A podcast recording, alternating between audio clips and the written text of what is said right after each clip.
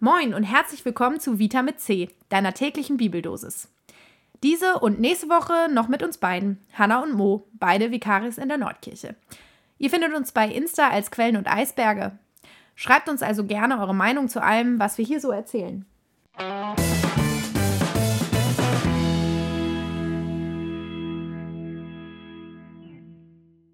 Deine tägliche Bibeldosis steht heute in Psalm 139, Vers 4.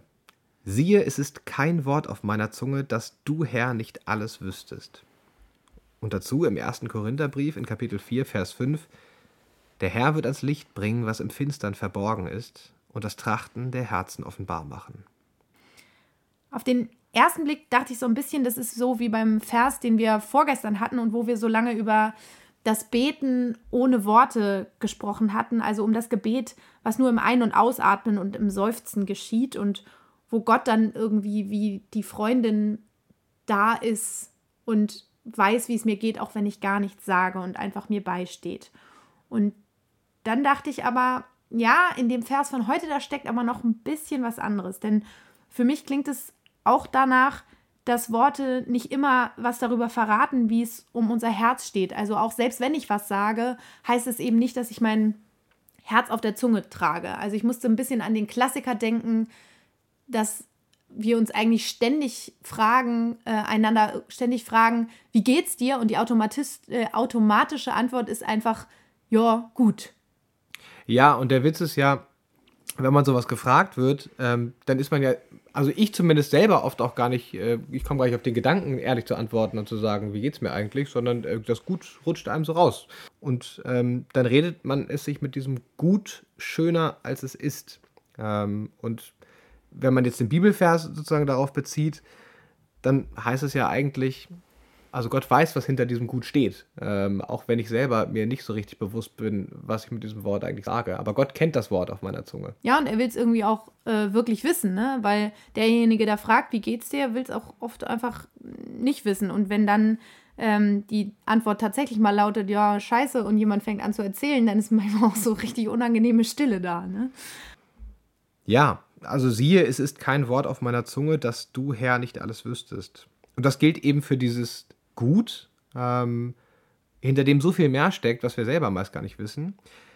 Aber das gilt eben auch in die etwas andere Richtung, ähm, so nach dem Motto, viele Worte um nichts machen. Äh, also sich mit schönen Worten besser darstellen, sich aufbauschen, plappern, labern und auch da kennt Gott die Worte auf meiner Zunge und merkt, hinter diesen vielen Worten ist eigentlich nicht so viel zu holen.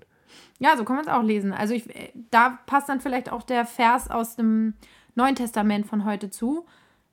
Der Herr wird ans Licht bringen, was im Finsteren verborgen ist und das Trachten der Herzen offenbar machen.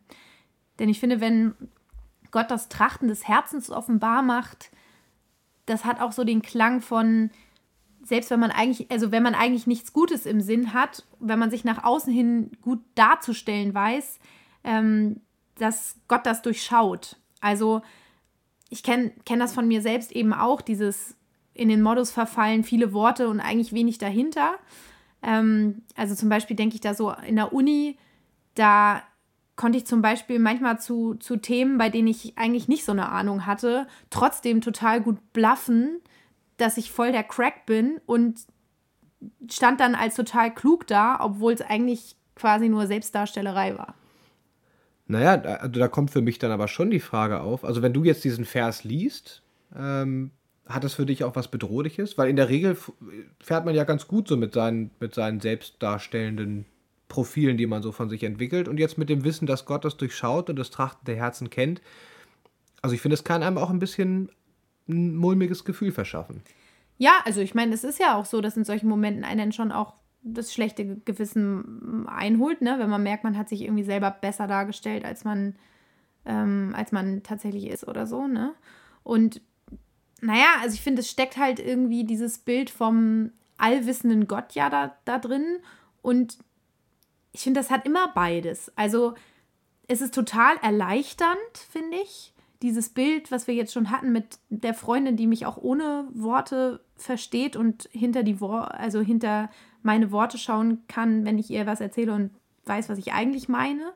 Mm, Und es kann ja auch erleichternd sein, wenn man dieses schlechte Gewissen sich zum Beispiel meldet bei so Selbstdarstellerei oder so und ähm, wenn ich dann sozusagen, wenn der Fehler endlich ans Licht kommt, jetzt sozusagen, wie es in dem Vers ja auch heißt, ähm, weil wenn ein Fehler ans Licht kommt und jemand das dann weiß und durchschaut, ähm, dann hat das ja auch was gewissen Erleichterndes, weil man ähm, das dann hinter sich lassen kann. Ne? Also es hat auch diese Erleichterung von ertappt sein, äh, das nicht mehr alleine mit sich rumtragen müssen, sondern man kann wieder nach vorne schauen, weil es jemand durchschaut hat und weil man den Fehler sich eingestehen kann.